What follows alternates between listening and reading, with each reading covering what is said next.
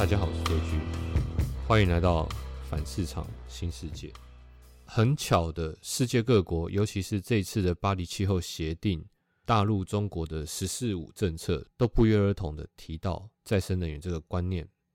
最近一个比较大的一个新闻就是呢，英国呢已经预计在二零二二年会关闭它最后一座燃煤电厂。拜登如果顺利入主，他的政策也是承诺在二零五五年做到零碳排放，而中国也马上认同，而且加入二零六零年，他认为他们会完成碳中和。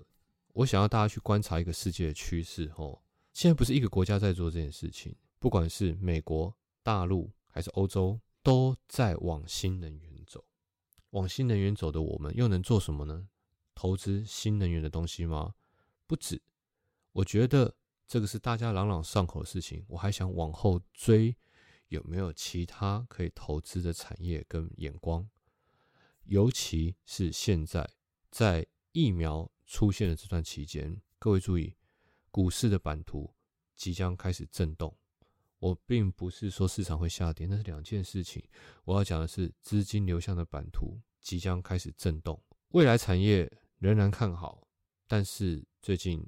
在世界趋势的大公司，尤其是美国，你会看到涨跌的公司已经有点不一样了。原本涨得很快的公司，慢慢的停滞，那它的变动会往哪里去呢？跟大家提一个数据哈，所谓的再生能源呢，它有一个有需要用到的材料叫做铜。这些再生能源发电所需要的铜呢，其实是传统燃料的五倍。海上风力发电机呢，每一个需要十五公吨的铜，可是路上呢，风电跟太阳能呢是需要五公吨，而最传统的需要铜的材料只有一公吨而已。半导体产业也非常非常需要铜这个材料，尤其是现在制程要省电又快，它的纳米数一直往下走，它是回不去了。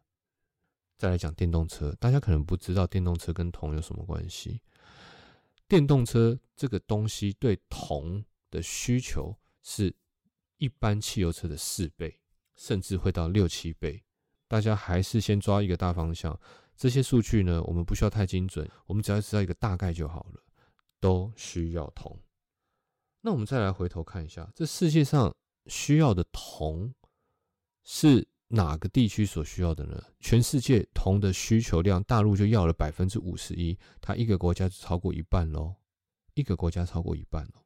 我们把三件事情推论一下：第一，大陆是铜的最主要的需求的国家；第二，大陆的“十四五”政策的第二条就是再生能源，第一条就是电动车，全部跟铜有关系；第三，大陆是一个执行力非常强的专制国家，他想做什么事情，没有什么做不到的。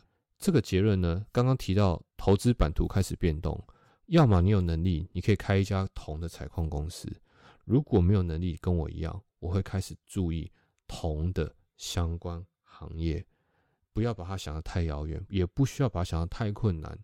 这些铜啊、钢啊这些原物料的重整都很重要。